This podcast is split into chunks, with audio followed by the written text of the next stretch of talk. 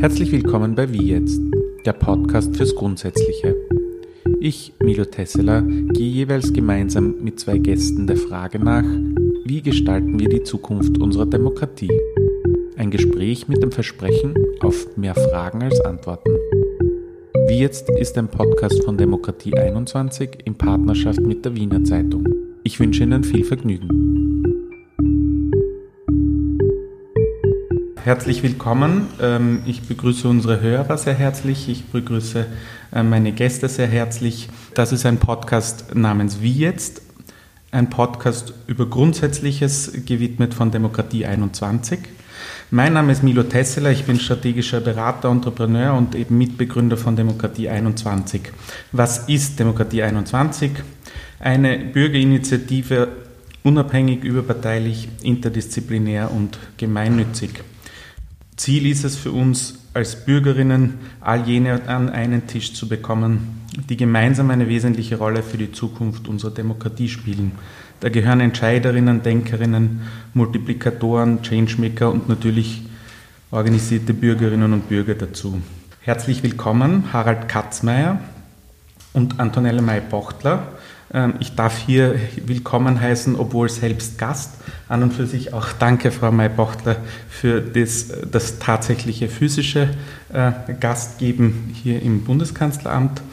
Äh, zur kurzen Vorstellung. Harald Katzmeier, Sozialwissenschaftler, Philosoph, äh, Lektor, aber vor allem und dafür weitaus bekannt, Gründer und Geschäftsführer von FAS Research als Netzwerkanalyst und, und, und Strategieberater.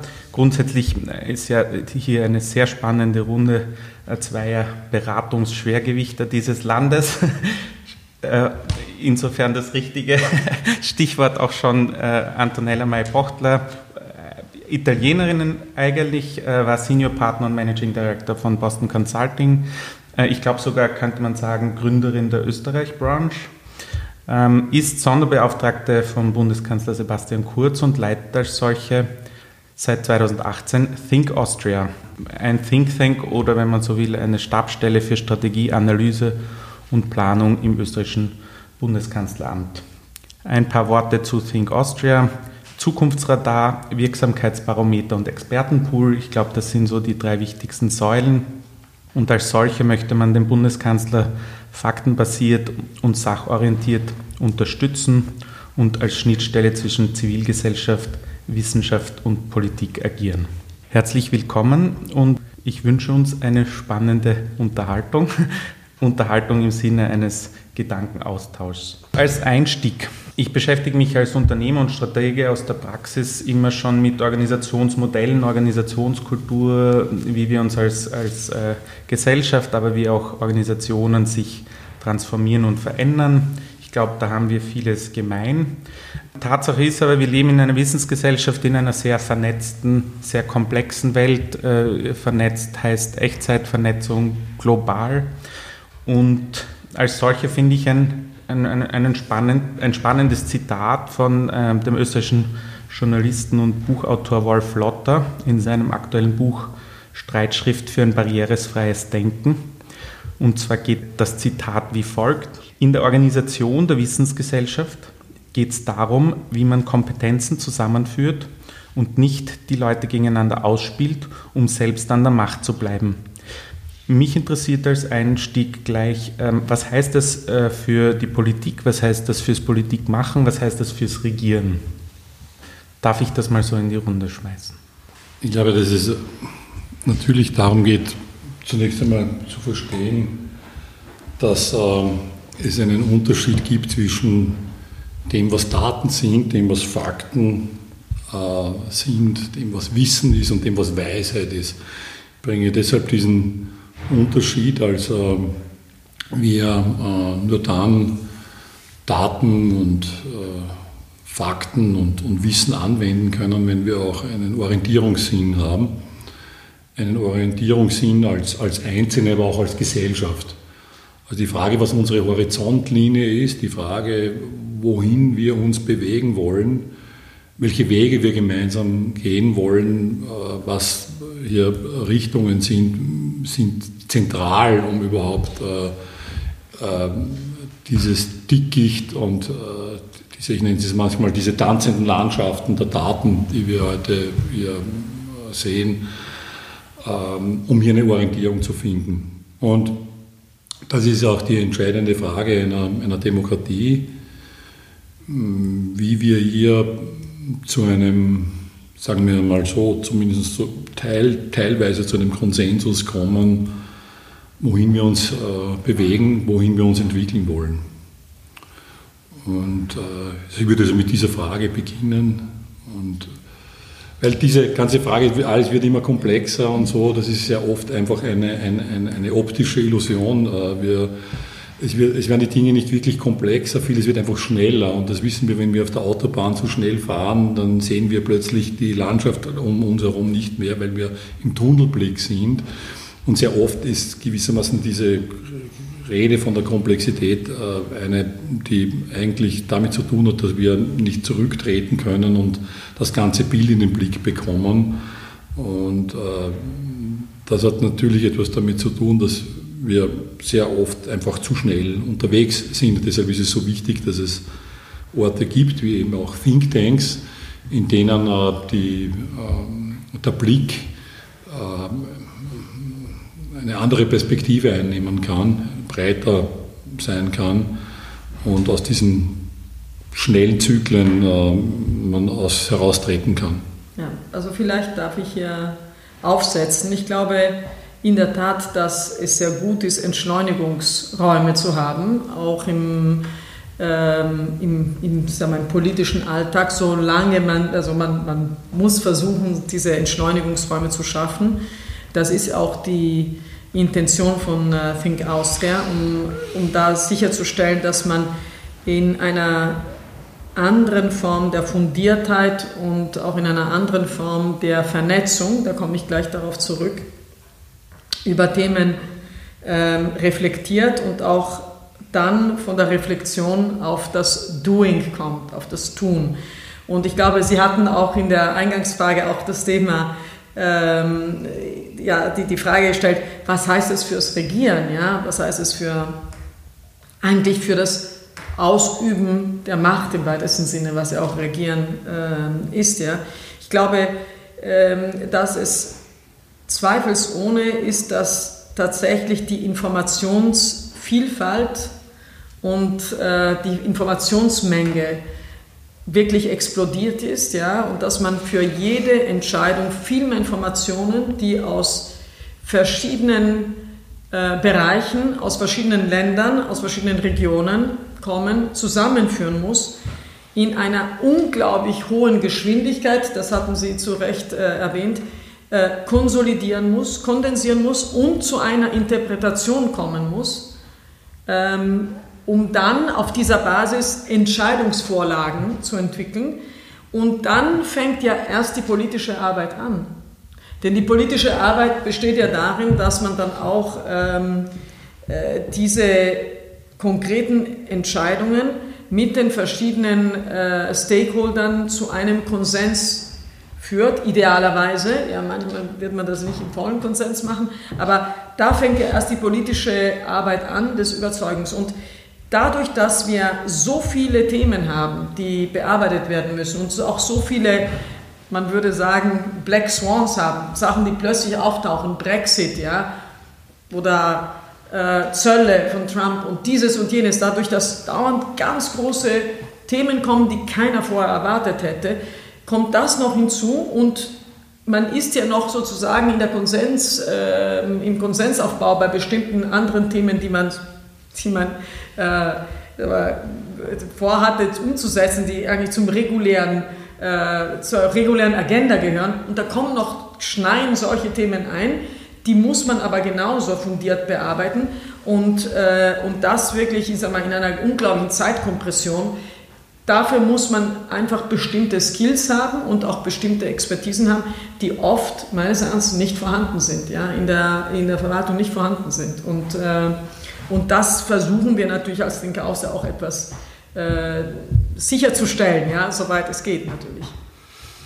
Ich frage dann noch ähm, etwas expliziter. Ein, ein, ein, ein, Bürgermeister hat mir äh, das mal so zitiert. Soll man für die Bevölkerung oder mit der Bevölkerung regieren? Und was heißt mit der Bevölkerung regieren? Ich, ähm, ich beziehe das jetzt auch auf die Organisationsmodelle.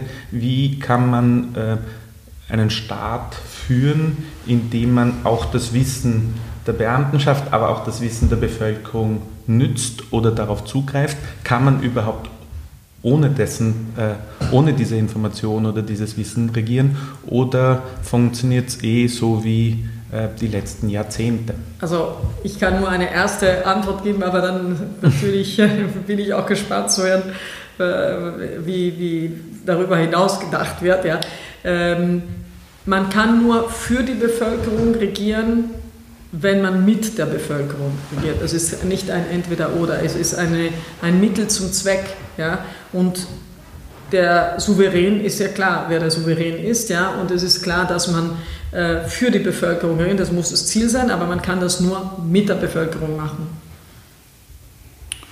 Ja, ich glaube auch, äh, dass die, die Frage, äh,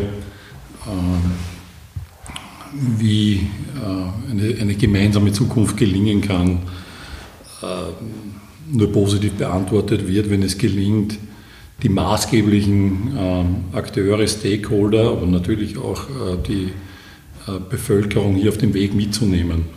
Und das bedarf natürlich zweierlei. Auf der einen Seite, wie wir zuerst gesprochen haben, die Fähigkeit, Komplexität zu reduzieren, was eine extreme Komplexität voraussetzt. Es ist sehr komplex, Komplexität zu reduzieren, also diese robuste Form der Vereinfachung das ist die, der erste Leadership-Skill. Und der zweite Skill ist dann das, was man dann äh, eher entdeckt und die Entscheidung, die darauf basierend getroffen wird, dann auch kommunizieren zu können. Und das ist eine, eine narrative Fähigkeit, eine Fähigkeit des Storytellings. Und diese beiden Fähigkeiten, auf der einen Seite äh, Komplexität zu reduzieren und auf der anderen Seite eine Story erzählen zu können, die, und das ist jetzt ganz entscheidend, auf diesem Weg in die Zukunft Menschen ein Gefühl gibt, dass sie dabei eine Rolle spielen. Also es gibt einen Platz für mich auf diesem Weg in die Zukunft. Die größte Sorge, die heute Menschen haben, ist, dass es eine Zukunft gibt, für die, wo für sie kein Platz ist. Für sie oder ihre Familie. Man nicht gebraucht wird, man nicht verwendet wird, äh, aus welchen Gründen auch immer.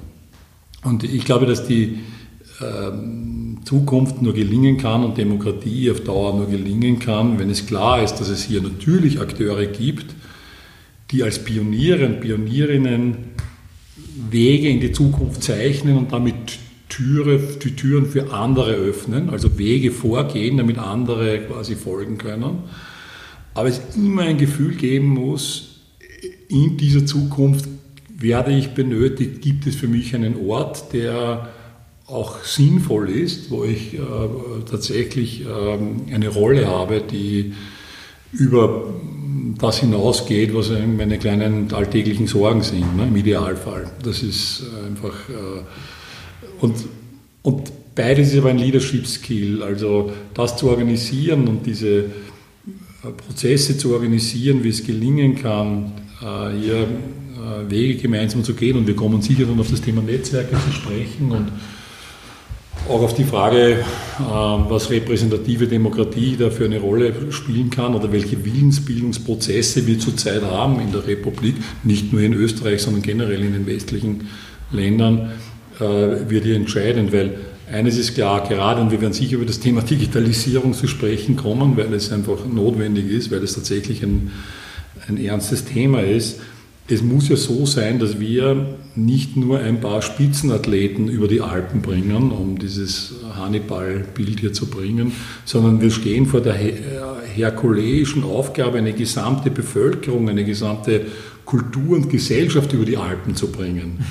Und, äh, und je größer der, der, der, der, der, der Gap hier wird, je mehr hier äh, das Gefühl haben, dass sie zurückgelassen sind und dass sie es nicht schaffen, diesen Weg äh, zu gehen, umso schwieriger wird das werden ähm, äh, gesamtgesellschaftlich. Und das Thema Polarisierung, vor allem zwischen Stadt und Land, ist eines, das eine, ein, ein, massives Problem darstellt, ist ein ernstes, ist übrigens auch ein, ähm, ähm, ohne dir jetzt quasi ein neues Thema aufreißen zu wollen, aber ich möchte es nur beantworten.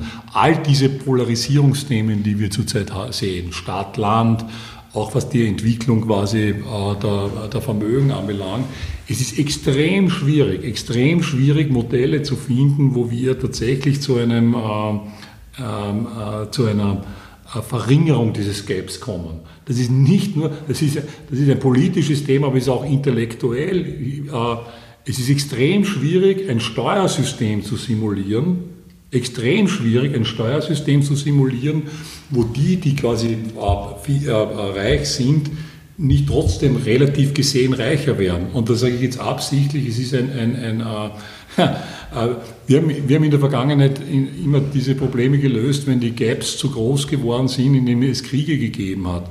Und ich sage, dass es ist ungeheuerlich wichtig für uns, Wege zu finden, die hier ähm, friedlicher sind. Und äh, äh, da, da, stehen wir ganz am Anfang. Und nochmal, die, die ganze Frage Stadt-Land ist ein großes Thema, Nord-Süd, äh, äh, ganze Entwicklung quasi geopolitisch, diese unterschiedlichen Gradienten, die es hier gibt. Ja, vielleicht, ähm, ich glaube, nochmal zurückkommend auf, äh, auf Ihre Frage oder Ihre Feststellung. Ich glaube, das Thema ist ja, dass wir eigentlich den, den Menschen ein Bild der Zukunft äh, geben müssen, damit sie sich mit der Zukunft vertraut machen. Äh, das ist eine wichtige politische, also wichtige Rolle der Politik, ähm, damit man sie, ich sag mal, schon mal mit dieser Zukunft vertraut macht so dass sie auch ihre, natürlich ihre, ähm, ihre Rolle in dieser Zukunft finden. Ich glaube nicht, dass man es ihnen sozusagen, sie müssen selber ihre Rolle hm. in der Zukunft dann auch sehen und äh, finden, äh, damit man ihnen diese Angst vor der unsicheren Zukunft äh, zumindest mal hilft abzubauen. Und ich glaube, dass das einfach die, die schwierigste Leistung ist, die heute Politiker ähm, erbringen müssen, weil wir es tatsächlich mit einem, wir sind, man muss sich das vorstellen, wir sind ein bisschen in einer, vor einer Nebelwand oder im Nebel, ja, und, dann, und äh, Nebel wird ab und zu mal dichter und dann weniger dicht und dann kommen, springen immer wieder Sachen rein, die man nicht erwartet. Und äh, man muss da durch navigieren, man muss aber vor allem, und das ist das, was äh, Sie auch zu Recht gesagt haben, man muss aber vor allem nicht nur die Spitzen Kohorte mitnehmen, man muss die Mitte mitnehmen. Ja. Das ist ja das Allerwichtigste, ist, dass er, und das ist bei einem Unternehmen nicht anders. Jeder Leader weiß, ich, das Wichtige ist, wie kriege ich einfach die Mitte äh, mal, mitgenommen. Aber die müssen wir erstmal, ähm, die emotional mitnehmen. Und äh, emotional mitnehmen heißt es, dass man ihnen die Angst äh, nimmt vor dem, was man in das man sich begibt, was man aber selber auch nur ich sag mal, interpretieren kann aus dem, was man aus den immer, also aus den zunehmenden Informationen, aber immer weniger vorhandenen, ja, äh, immer weniger vorhandenen Wissen, ja, ich sag mal, Informationen gibt es immer mehr, aber konkrete Wissen über das, was ist, wird immer weniger, ja, also äh, das, äh, da muss man trotzdem dieses, diese, diese Übersetzungsleistung machen, um die Menschen mitzunehmen. Und ich glaube, das ist eben das, was, äh, was äh, Politik, aber auch, muss man sagen, Leadership heute so äh, schwierig macht. Ja? Deswegen gibt es auch nicht so wahnsinnig viele, die geeignet sind, in dieser extrem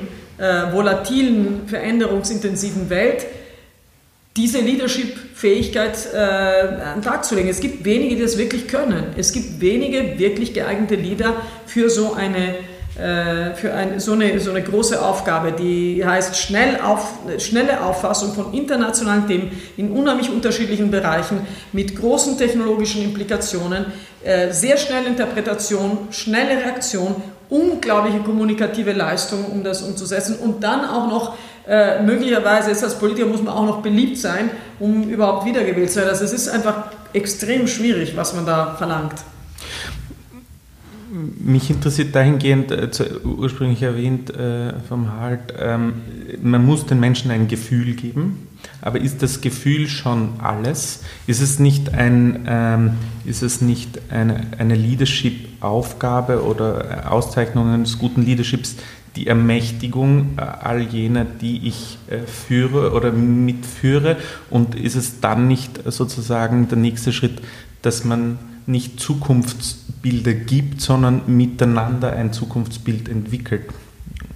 Ja, also ja, äh, gemeinsam ein Zukunftsbild entwickeln, aber Sie haben etwas sehr Wichtiges angesprochen, das ist die Frage der Befähigung. Ja, ich glaube, die wichtigste Aufgabe ist, dass man die Menschen äh, befähigt, mit diesen Veränderungen umzugehen.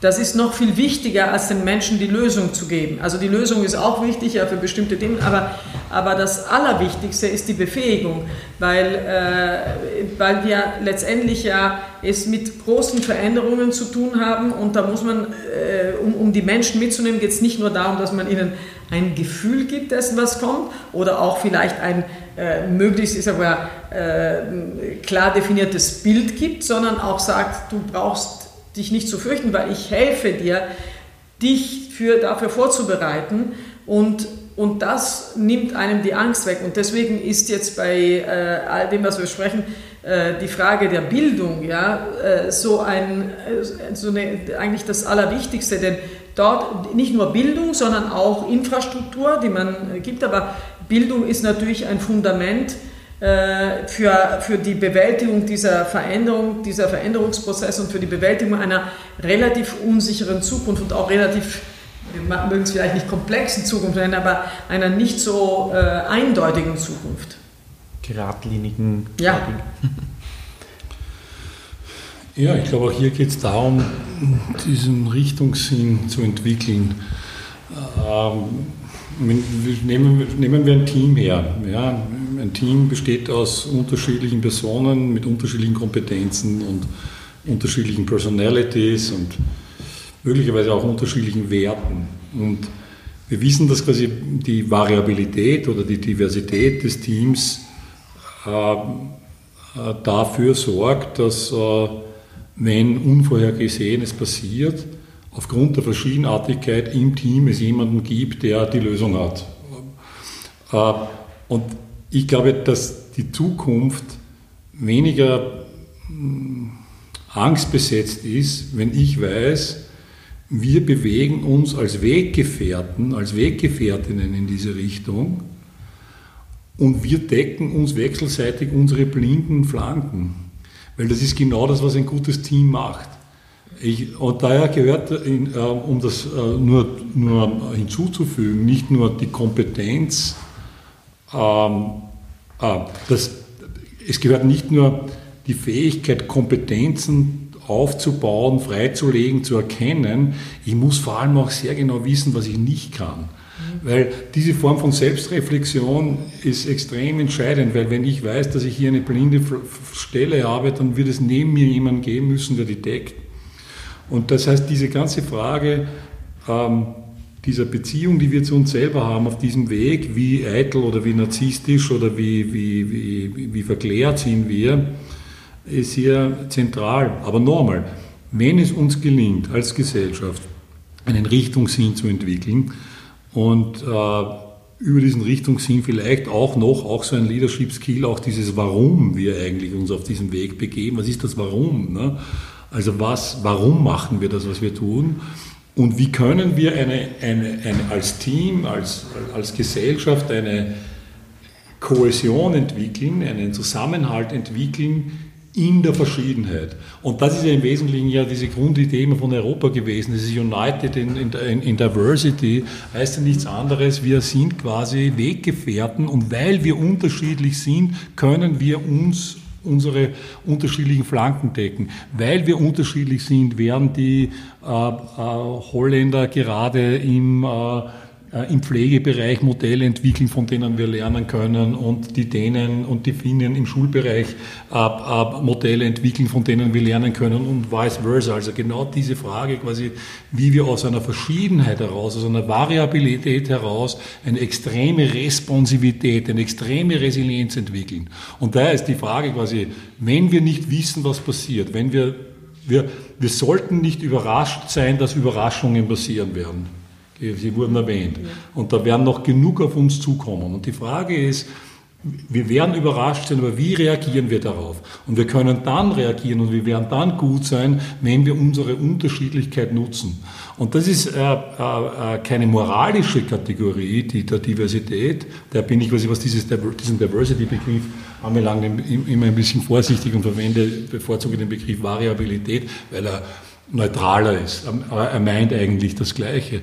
Weil aus dieser Variabilität heraus wir, was immer links und rechts kommen wird, wir eine Antwort haben werden. Das ist wie eine Werkzeugtruhe, in dem wir nicht nur einen Hammer haben, sondern eben eine Säge, einen Schraubenzieher und es kommt etwas und weil die Werkzeugtruhe reich bestückt ist, werden wir eine Antwort finden. Und mir zumindest, ich spreche jetzt von mir, nimmt das die, die, die, die, die, die, sagen wir nicht Angst vor der Zukunft, ich habe keine Zukunftsangst, aber es nimmt mir die, es macht quasi äh, die, die Wahrnehmung dieser Unsicherheiten ähm, bearbeitbar, indem ich weiß, ich verfüge über ein verdammt diverses Netzwerk ähm, und äh, ich weiß, dass wir quasi hier in Europa und in der westlichen Welt eigentlich alles haben, alles Voraussetzungen hätten, dies, was immer in dieser Zukunft auf uns zukommt, es zu bewältigen. So irgendwie. ja, also ich, äh, ich kann dem nur beipflichten. Ich glaube, je, je komplexer und volatiler die Welt wird, desto mehr geht es darum, die Kraft der Diversität zu sozusagen auf die, auf die Straße zu bringen. Mhm. Und um die Kraft der Diversität auf die Straße zu bringen, braucht man meines Erachtens äh, ganz wichtige, also die, die drei Komponenten. Einmal äh, die, das Verständnis über die, sagen wir, die Selbstwahrnehmung, die Selbsteinschätzung, ja, äh, den Respekt vor dem anderen, vor dem Andersartigen, das ist extrem wichtig, aber dann als Kohäsionskraft, ja, die Wertegemeinschaft, also gemeinsame Werte und gemeinsamen Purpose, ja, gemeinsamen Sinn. Und äh, damit man, dass man, und das ist essentiell, sonst äh, ist die, natürlich die Gefahr, dass die Diversität zu Zentrifugalkräften äh, führt. Aber wir können nur äh, dann, äh, dann sagen wir, wirklich die Kohäsion schaffen, wenn man das äh, Gemeinsame immer wieder herausgearbeitet und das Gemeinsame müssen eben die Orientierung, die, die, die Richtung ja, und äh, die Werte sein. Die Rahmen. Ja, die, die, die letztendlich das alles dann zusammenhang dann äh, den, der sehr diversen Gemeinschaft, die an und für sich überlegen ist. Ja, ich glaube auch, dass wir eine äh, potenziell eine große Überlegenheit haben, aber man muss das dann anders managen. Ja. Äh, also es ist äh, ein Riesenunterschied, ob ich eine sehr diverse äh, Gruppe von Menschen führe oder eine sehr homogene Gruppe von Menschen führen. Da muss man ganz andere ähm, Leadership-Fähigkeiten und Kommunikationsfähigkeiten haben. Und vor allem, man muss die Liebe zum Menschen und den Respekt vor dem Andersartigen haben.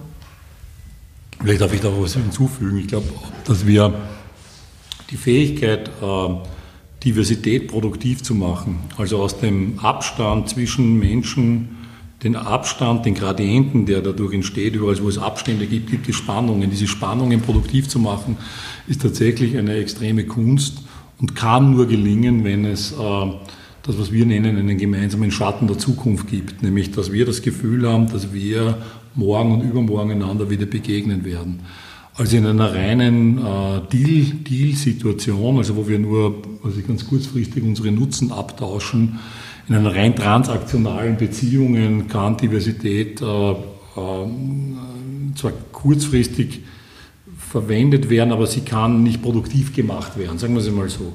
Und, und da ist diese Frage quasi, ähm, was sind unsere Values, also dieses Doppelpaar Value und Values, äh, gemeinsame Werte, gemeinsamer Nutzen, einer, der immer dringlicher wird, weil natürlich dieses Freilegen einer gemeinsamen Wertebasis oder einer Wertequelle, äh, dieser Source Code, wenn man das so sagen darf, als Metapher einer, einer Gruppe oder einer Gesellschaft, eine Arbeit ist, die auch Zeit verlangt und die quasi Timeout-Zonen benötigt und Entschleunigungszonen benötigt und nicht so irgendwie so hopp oder drop passieren kann. Das ist ja genau das, was ja der Europäischen Union passiert ist dass wir hier einen Wertekatalog haben und da, da, wird man von, da spricht man von Solidarität und von Subsidiarität und whatsoever und es weiß eigentlich niemand mehr, wovon wir hier sprechen. Also die, die schöne Worte, deren Essenz aber irgendwo verloren gegangen ist, wie, wie im,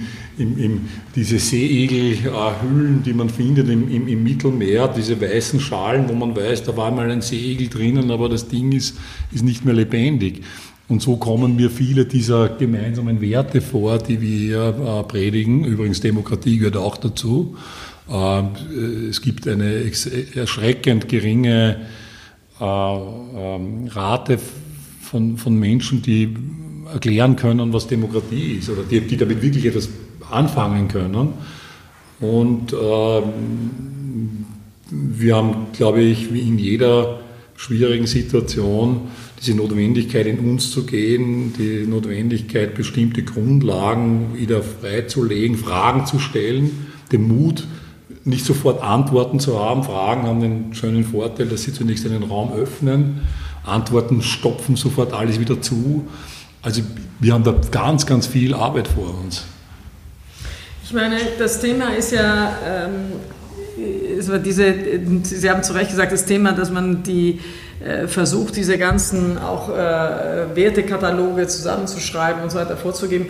Ich glaube, ähm, ich, ich, halte es so wie, wie Helmut Maucher, der frühere Chef von Neste, der mal gesagt hat, äh, Kultur und Wert in einem Unternehmen müssen eigentlich die Summe der Selbstverständlichkeiten sein. So, wenn es nicht selbstverständlich ist, sind es keine gelebten Werte. Wenn ich das jetzt auf der, äh, ich sag mal, irgendwo aufschreiben muss, dann habe hab ich ein Problem. Und das ist so ein bisschen das Problem, was ich äh, sehr oft, ich sag mal, sowohl in Unternehmen als auch, ich sag mal, auf der Ebene, auf der politischen Ebene habe, dass man, äh, ich sag mal, je mehr man es schreibt, desto weniger ist es wahr. Und äh, hm. ich glaube, dass das Thema sein muss, ich kann, wie, wie in, in jeder Familie mit jedem Kind, ja, man muss die Sachen vorleben und man muss, so wie die Engländer sagen, you have to walk the talk. Mhm. Ja, und nur so kann ich das wirklich sinnvoll äh, vorleben und äh, erlebbar machen. Und ich glaube, das ist jetzt äh, gerade auch im, in der politischen Auseinandersetzung extrem wichtig, dass man äh, dass man das tut. Ja? Und, äh, und, und, daran wird man dann auch gemessen. Darf ich da noch hinzufügen, ja. einer der Gründe, warum die Welt vielen Menschen immer komplexer scheint, ist diese offensichtliche Inkohärenz, die an allen Orten ähm, aufspürbar ist, nämlich die Inkohärenz zwischen dem, was die Menschen sagen, dem, was sie denken, fühlen und dem, was sie tun. Und dieses, diese, dieses Kohärentsein, diese Stimmigkeit, dieses Walk the Talk, dass es hier eine Value Base gibt, die sich in Handlungen manifestiert und noch dazu dieser Mensch, dem wir begegnen. Und es gibt quasi in unserem limbischen System, in unserem, in unserem Gehirn etwas, was sofort dieser, diese Inkohärenz spürt. Das wittert, das riecht förmlich quasi Menschen, die inkohärent sind. Und äh, ich könnte quasi jetzt, wir sprechen nicht über Tagespolitik, aber ich könnte jetzt quasi eine Reihe von Politikern hier nennen, die auch jetzt nicht mehr äh, hier aktiv sind, äh, wo einfach die Inkohärenz spürbar war. Das, was der sagt, ist nicht das, was er denkt und das ist nicht, was er tut. Und, äh, und, diese, und Inkohärenz produziert immer ähm, ähm, Konflikte und Konflikte produzieren immer Spannungen und am Ende kommt eine riesengroße Konfusion heraus. Und viel von dem, was wir sagen, es ist die Welt ist so komplex, so komplex, es ist inkohärent, Incoherence. Mhm. Und diese Frage ist noch einmal ist ein riesen Leadership-Thema wiederum. Wie arbeiten äh, äh, Führungspersonen an sich selber? Ähm, es hat viel mit diesem Selbstreflexionsthema zu tun, aber vor allem auch mit dieser Frage, äh, wie äh, wie, wie stimmig muss ich sein in einer Welt, die, wir sind jetzt in dieser ganzen Post-Truth-Debatte und in dieser gesamten äh, Frage von des Postfaktischen, und ist es nicht so, dass ohne dies irgendwie die Lüge überall ähm, äh, gewinnt? Und ich sehe das, und ich glaube auch, dass man das spürt, dass erstaunlicherweise viele dieser sogenannten äh, jetzt äh, genannten Rechtspopulisten oder nehmen wir den Trump, das ist quasi weit weg, weit, weit weg, weg, weg, weg genug, diese Leute auf ihre Art und Weise extrem stimmig sind. Extrem stimmig und kohärent. Ja. Und das ist das, was die, was die Menschen spüren und wittern. Und sie merken quasi, dass auf der anderen Seite sie es zu tun haben mit Leuten, die quasi vorgeben, bestimmte Werte zu vertreten und zugleich weiß man irgendwie, das ist alles Unsinn. Das finde ich ja hochspannend, dass also da ist natürlich die Gefahr, dass wir jetzt in eine, in eine tagespolitische ja. Diskussion äh, abdriften, aber es finde ich interessant, dass, dass Sie die Stimmigkeit von Trump erwähnen, die ich äh, als äußerst und, also den ich als äh, Politiker als äußerst unstimmig wahrnehme, im Sinne von unstimmig äh, zwischen dem, was er vorgibt zu sein und zu vorgibt zu sein und zu tun und dem, was wirklich dann getan wird. Das Absolut. ist total unstimmig, aber worin er, extrem, worin er extrem stimmig ist, ist, dass er eigentlich eine, eine ganz klare, sagen wir, ein, ein Ventil äh, schafft für die, äh, für alles das, was, ich sag mal, für die Äußerung der, der, der 99 der, die, diejenigen, die sich äh,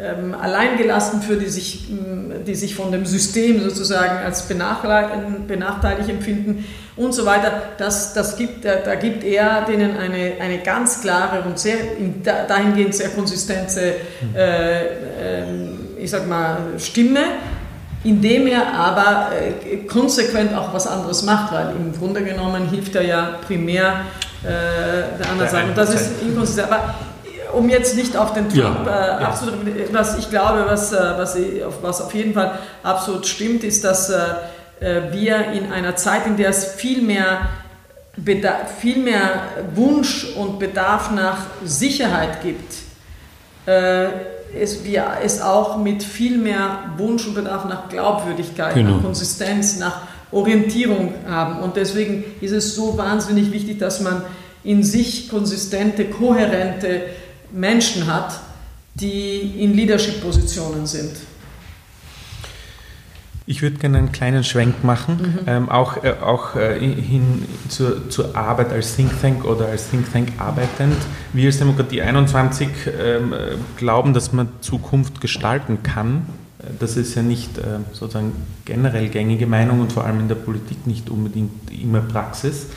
Ähm, aber, und, und insofern interessiert uns, wie gestalten wir unsere zukünftige Demokratie. Das heißt aber um das herauszufinden, müssen wir wissen, wohin wir wollen. Und mich interessiert, wie finden wir raus, was wir miteinander wollen äh, und ähm, da auch sozusagen äh, ähm, die Verbindung zu Think Austria.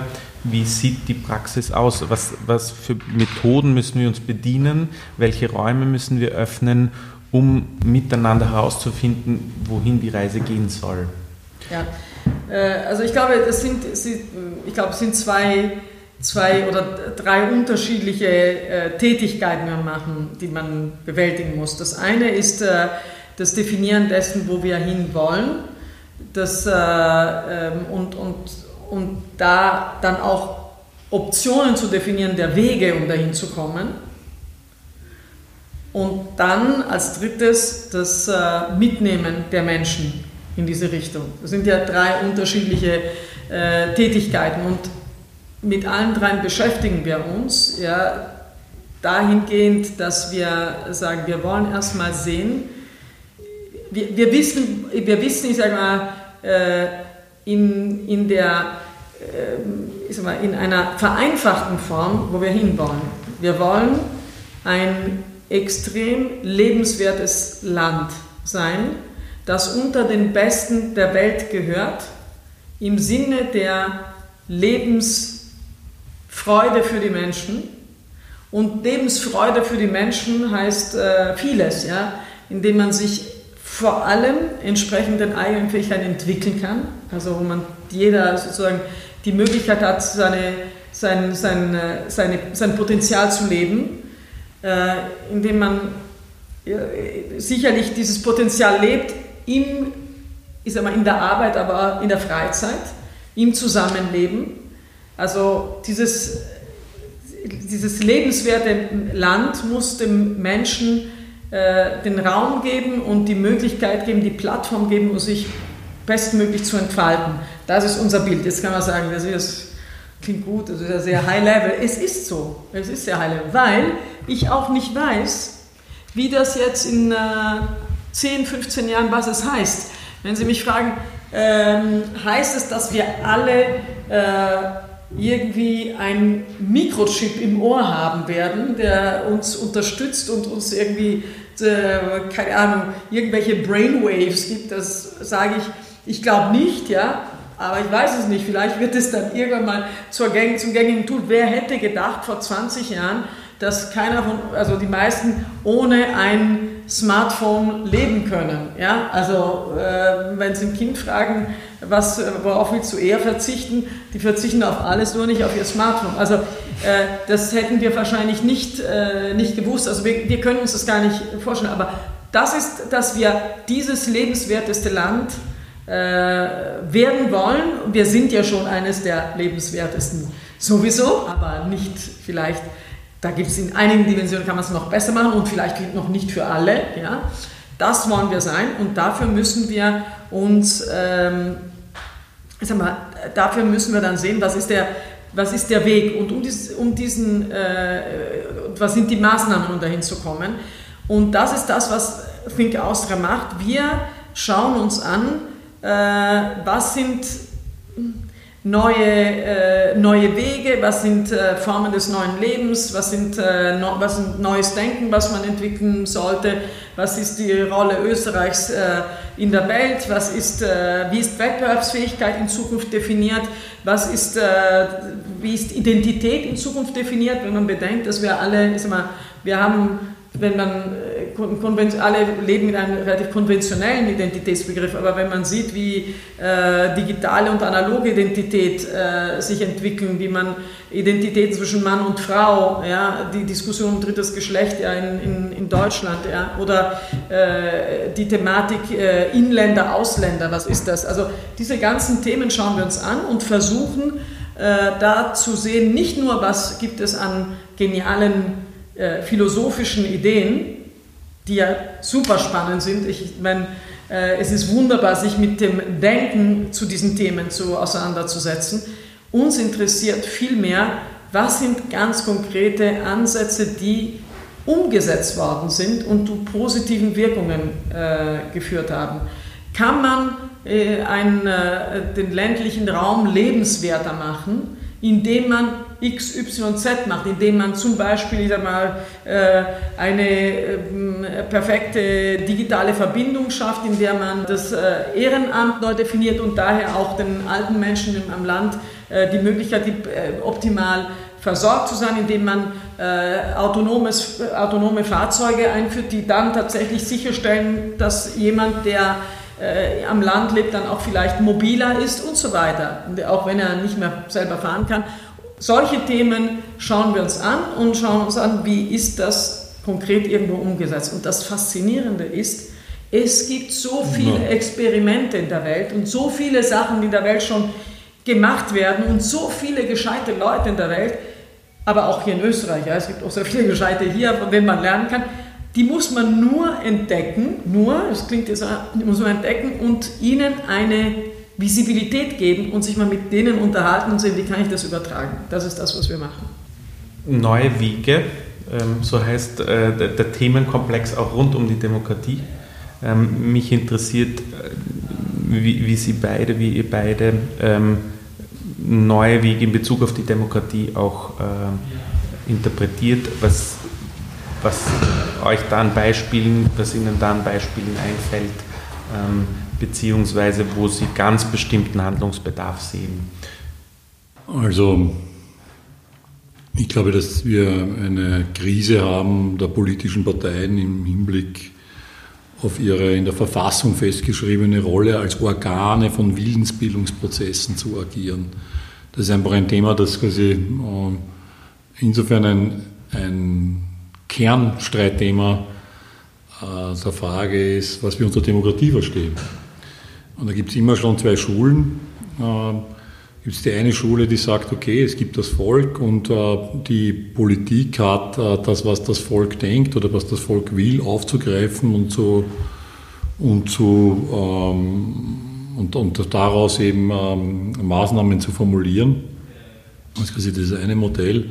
Das andere, das repräsentativ-demokratische Modell sagt, es gibt den allgemeinen Willen nicht, er muss erst erzeugt werden im Dialog, im Kompromiss, im Konsensus. Und jetzt mache ich da keinen Hehl daraus, dass ich ein alter Kelsenianer bin. Also ich, ich würde jedem dieses kleine Büchlein äh, Wesen und Wert der Demokratie, äh, erst auf Lage 22 und dann noch einmal 29 zum Lesen geben und ans Herz legen, weil es eine sehr, sehr nüchterne und sehr schöne Beschreibung dessen ist, was unser Auftrag ist als Demokraten, Demokratinnen, nämlich Willensbildungsprozesse zu organisieren und das Wesen der Demokratie ist eben nicht der Majoritätsbeschei äh, die Majoritätsfeststellung, also zu sehen, wer, ist, wer hat die Mehrheit, sondern das Wesen der Demokratie, sagt Hans Kelsen, ist der Kompromiss. Und zwar, er sagt die Ambiguität des Kompromisses, weil der Kompromiss tut weh und ist nichts, ist quasi immer verbunden mit einer ähm, mit, mit auch gewissen Schmerzen.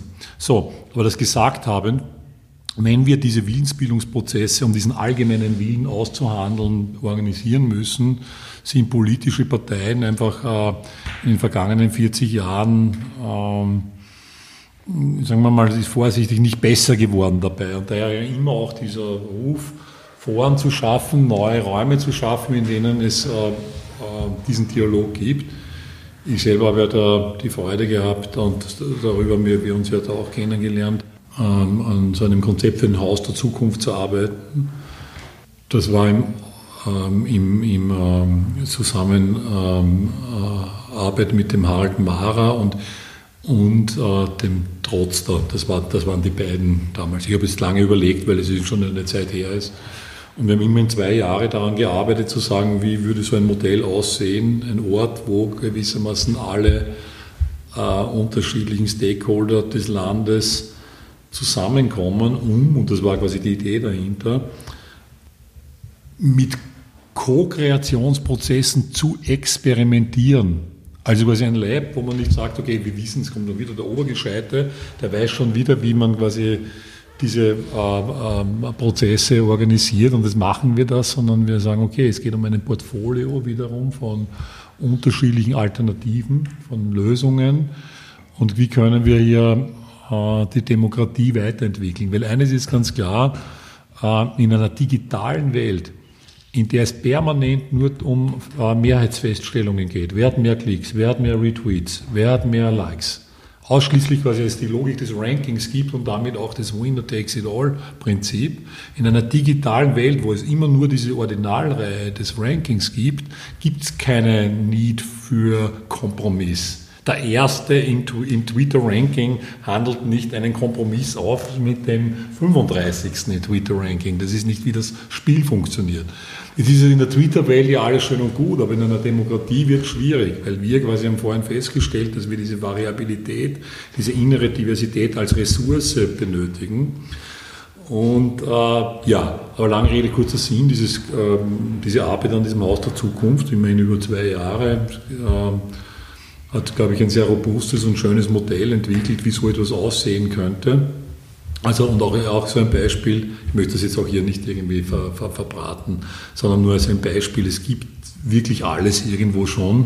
Mhm. Und äh, ähm, äh, the, the, future is uneven distributed, wie es so schön heißt. Ne? Man muss nur quasi sich auffinden, wo diese Zukunft quasi liegt und diese Bruchstücke liegen vor. Wenn wir an dieses Konzept der repräsentativen Demokratie glauben, wenn wir daran, wenn wir einen Konsensus erzielen, dass der allgemeine Wille einer ist, der ein herzustellender ist, ein zu produzierender ist, ein zu co-kreierender ist, dann benötigen wir neue Foren und neue Begegnungszonen, neue Orte. Absolut. Wir haben das nicht und vor allem haben wir diese Zeit nicht, weil es gibt quasi diese, diese äh, Langsamkeit nicht, bestimmte äh, Prozesse hier durchzuführen. Und da sind all die Experimente, die es jetzt gibt mit, mit Bürgerinnenräte, mit, mit uh, Losdemokratie, alles, was es hier gibt, ist unendlich zu begrüßen. Uh, es gibt Experimente in, in, in, der, Tschech, in, in uh, der Tschechei, wo man quasi mehrere Stimmen vergeben kann, wo man nicht nur Parteien wählt nach also wo man Parteien danach wählen kann, dass man ein Ranking erstellt. Also das ist meine erst, zweit, dritt, viert, fünft liebste Partei, so ungefähr. Also, und ah, das, das, genau diese Dinge gehören her und das gehört dann zusammengetragen an einem Ort, verdichtet. Und da kommen wir zu diesem Wesen, was quasi moderne Governance sein sollte, ist ein Interface zu sein zwischen all den lokalen Erfahrungen und dem Wissen, das gesammelt wird. Das Lokale wird global verdichtet und dieses globale Wissen wird dann wieder an, die, äh, an, an das Lokale, an die Peripherie verteilt. Also ein Interface im Sinne eines Lernenden, eines Brain Circulation Models. Und, und wir haben all diese Experimente, die, die hier laufen, Wer trägt sie zusammen? Wer verdichtet sie? Und wer gibt sie dann wieder zurück? Und äh, Thinktanks sind zweifelsohne ein extrem wichtiger, äh, wichtiges Organ, aber ich denke, dass es darüber hinaus äh, strukturiertere Prozesse benötigt, um möglichst viele einzubeziehen. Aber das ist jetzt quasi eine andere Geschichte, ich möchte hier also ich, glaub, ich, glaube, es gibt eine Vielfalt an, an, Formen der demokratischen Partizipation, die man in der ganzen Welt äh, beobachten kann, äh, sagen wir, zusammentragen kann, analysieren kann. Und äh, das ist sicher spannend da kann man sehen, das hat das mal, wie, wie, wie, ähm, wie kann man die auch, ich sag mal, zum Teil experimentell oder auch richtig übertragen. Aber ich glaube, es gibt, äh, Sie haben ein, ein, paar wichtige Punkte gesagt zum Thema des, äh, der, der, sagen wir, der Willensbildung und der Konsensbildung. Ich glaube, dass es durchaus ein bisschen eine Mehrheitsdiktatur gibt in vielen Situationen und diese Mehrheitsdiktatur ist eine unglaubliche Gefahr. Mhm. Was meine ich damit? Das ist, äh, wir haben natürlich Mehrheitsprozesse, ja, die, äh, also Wahlprozesse sind ja keine Willensbildungsprozesse per se. Sie sind, müssten eigentlich der finale Punkt sein eines Willensbildungsprozesses und wenn sie verkürzt unter, geführt werden, ja, und mit falschen Informationen geführt werden und so weiter, siehe Brexit, dann kommt es dazu, dass es eine Mehrheitsdiktatur gibt über diejenigen, die eigentlich am meisten vom, äh, ich sag mal, ich sag mal vom, vom Schatten der Zukunft am meisten betroffen sind oder von der Zukunft am meisten betroffen sind. Also und das muss man wirklich vermeiden. Äh, um das zu vermeiden, glaube ich, dass es viel mehr Bedarf gibt an Auseinander, an, an, an Information, an Austausch, an, an Interaktion gibt.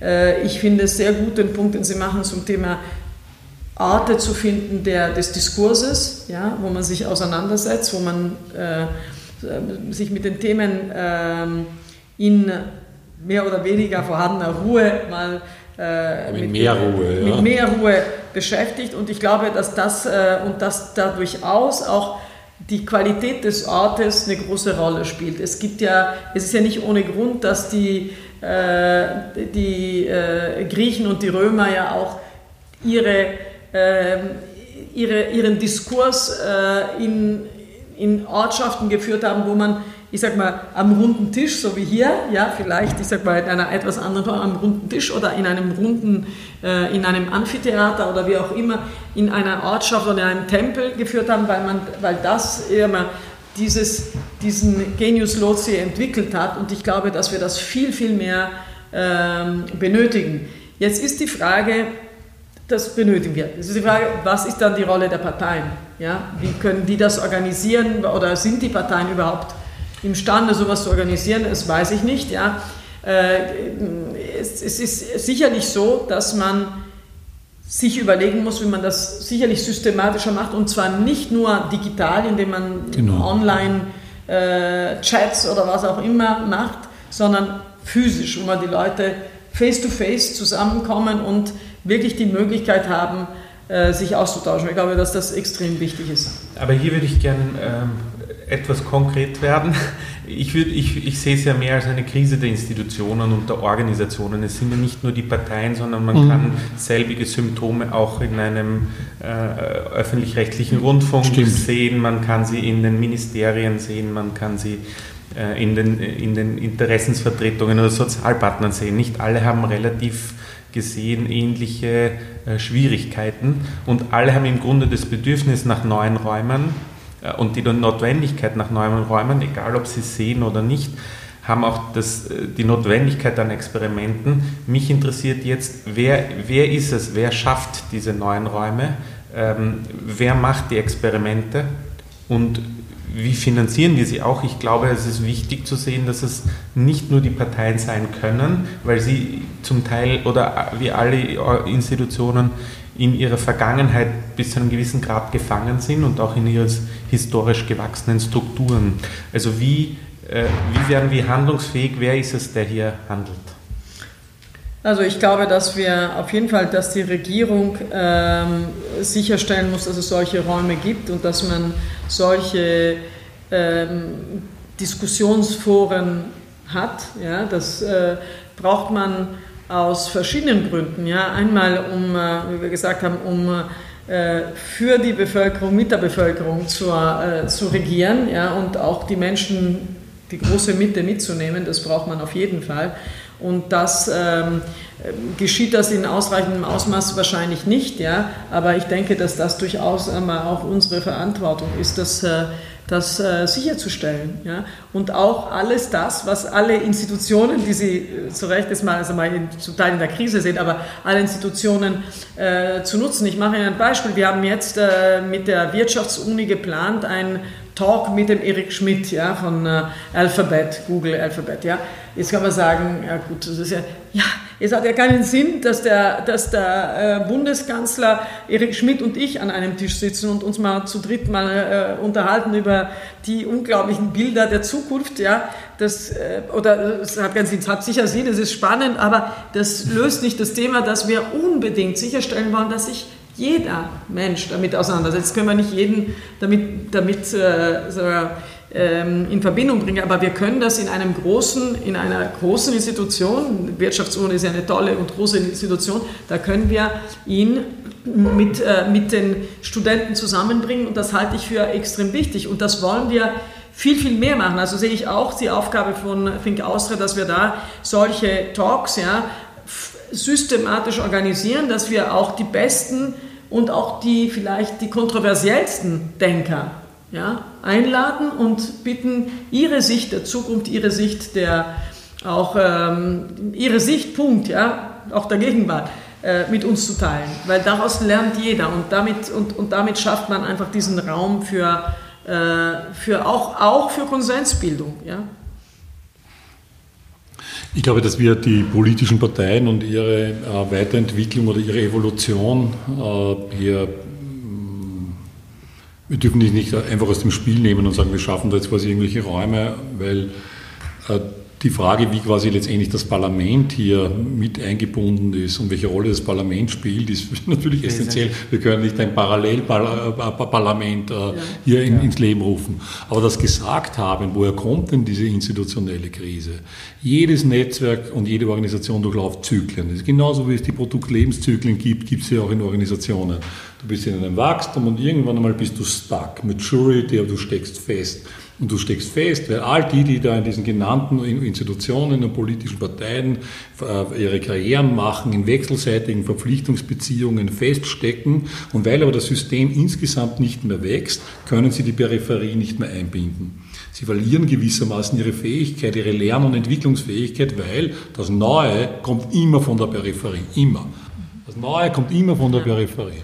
Und, diese, und in dem Moment, wo diese Institutionen aufgrund der inneren ähm, äh, Fokussierung auf Verpflichtungsbeziehungen und einen nicht mehr stattfindenden Wachstumsprozess. Solange das System wächst, ist es gut, weil dann können die immer noch irgendwelchen Newcomern einen zusätzlichen Platz anbieten. Aber in, dem Moment, wo quasi das Wachstum quasi äh, äh, und wenn wir von Wachstum sprechen, sprechen wir tatsächlich irgendwie von, von, von Euros, von Dollar, also quasi, wo die Ressourcen quasi stagnieren. In dem Moment beginnen sich Institutionen nach innen zu orientieren und von ihren Peripherien abzuspalten. Beziehungsweise umgekehrt, die Peripherie sagt, ich habe da eh keine Chance, ich orientiere mich um, ich mache was anderes.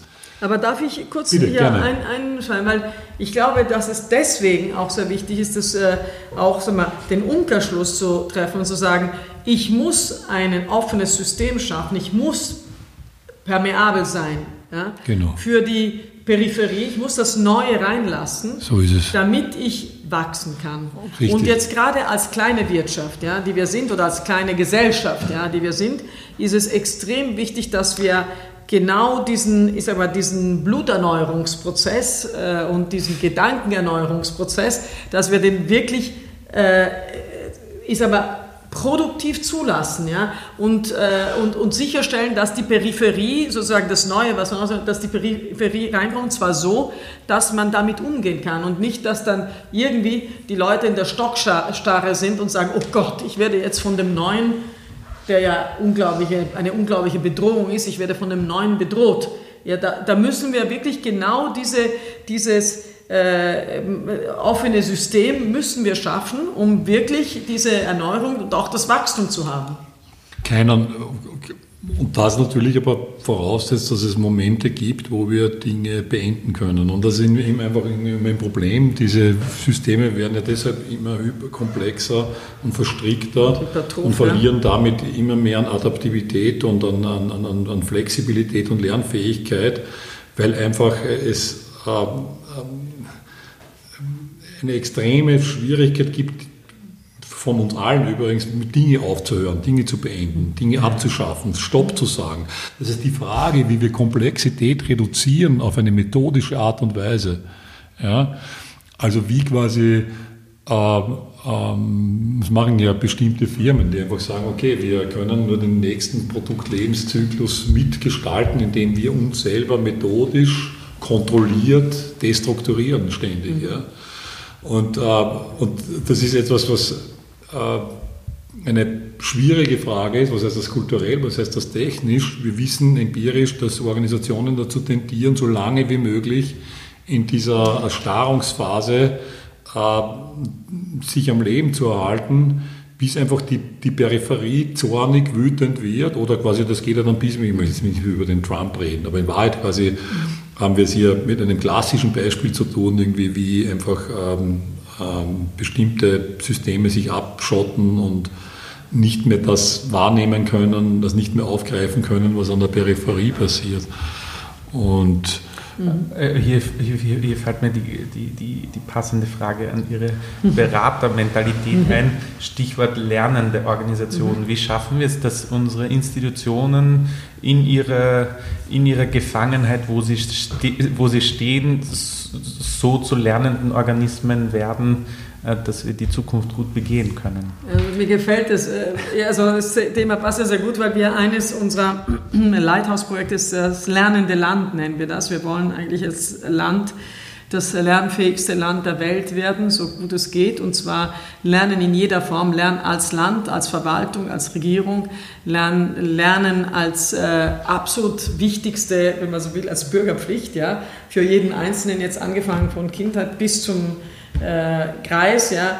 Jeder sollte wirklich das Thema Lernen als die wichtigste Kernkompetenz oder als die wichtigste, als die wichtigste Tätigkeit auffassen und auch die bereicherndste äh, Tätigkeit äh, verstehen. Also das ist, ist mal diese Lernfähigkeit als, sag mal, als äh, wichtigstes Thema zu definieren, fängt schon mal äh, ist schon mal ein, ein, guter Startpunkt. Aber dann muss man natürlich auch jetzt für das, von der, von der systemischen Seite, ja, wenn ich sage, kann ein System lernfähig werden, man kann natürlich mit verschiedenen Mitteln, aber unter anderem mit dem Mittel der Provokation. Ja.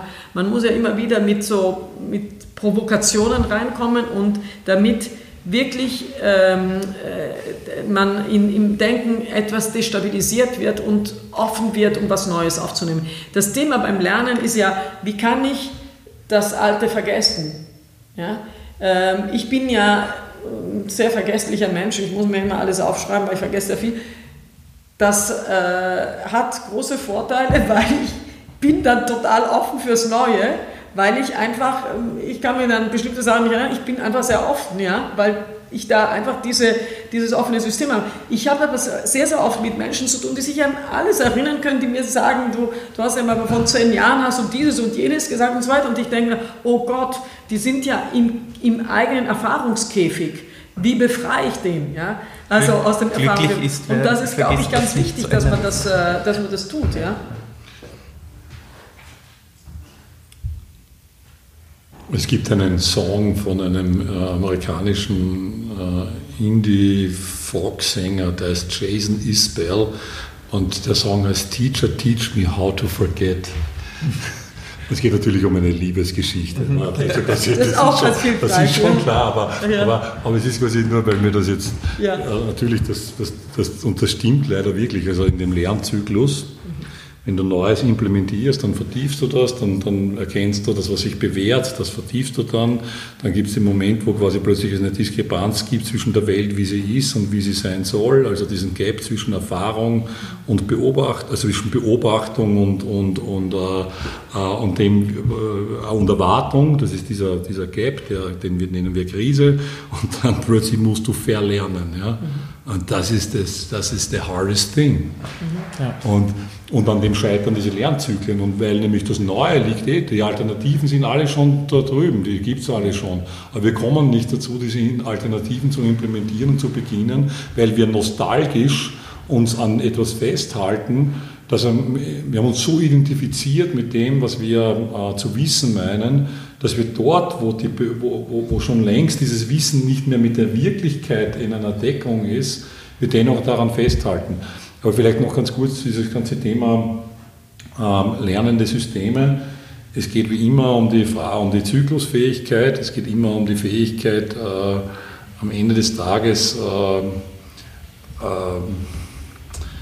dass wir uns äh, immer wieder, ich möchte das unterstreichen, dass, wie Sie gesagt haben, auf eine methodische Art und Weise selber destabilisieren müssen und das geht am besten, indem wir, und das glaube ich wäre auch die Lösung für viele Institutionen, und so arbeiten ja auch quasi die Thinktanks in den USA, und so arbeitet ja letztendlich das gesamte, die gesamte, äh, das gesamte Valley, nämlich das Thema Brain Circulation. Du musst die Leute hinausbringen in eine andere Welt für eine Zeit und dann müssen sie heimkehren. Ja, so wie quasi die Heldenreise, wenn wir heimkehren mit den Schätzen der Erfahrungen, die wir gemacht haben, aber wir benötigen ein Zirkulationsmodell. Wir benötigen also quasi, äh, und meine erste, ich habe äh, meine erste Studie gemacht in den 90er Jahren als 20 irgendwasjähriger äh, zum Thema nationale Innovationssysteme, hat das damals noch geheißen. Und da war ein Kriterium, ein Erfolgskriterium äh, für ein gelingendes nationales Innovationssystem die horizontale Durchlässigkeit, nämlich dass Leute aus der Universität in die Wirtschaft gehen, Leute von der Wirtschaft in die Universität wechseln, Menschen aus der Zivilgesellschaft in die Wirtschaft, in die Unis und dass es quasi immer wieder diese horizontale Durchlässigkeit als, als, als, Kriterium für lernende Innovationssysteme. Und irgendwie ist das am Weg verloren gegangen, weil wir quasi dieses Apo-Out-Prinzip und nur noch quasi diese positive Selektion quasi von, von uh, über diese Ranking, über die, die Exzellenz quasi, wir zwar jetzt quasi exzellente Akteure da oben haben, aber die können sich nirgendwo mehr hin übersetzen und connecten. Und, und ich glaube, dass quasi die, die, die, die Frage, wie wir so, so, Brain Circulation Models, wie wir Leute aus der Verwaltung in die Wirtschaft, aus der Wirtschaft in die Verwaltung, das klingt alles sehr romantisch, ne?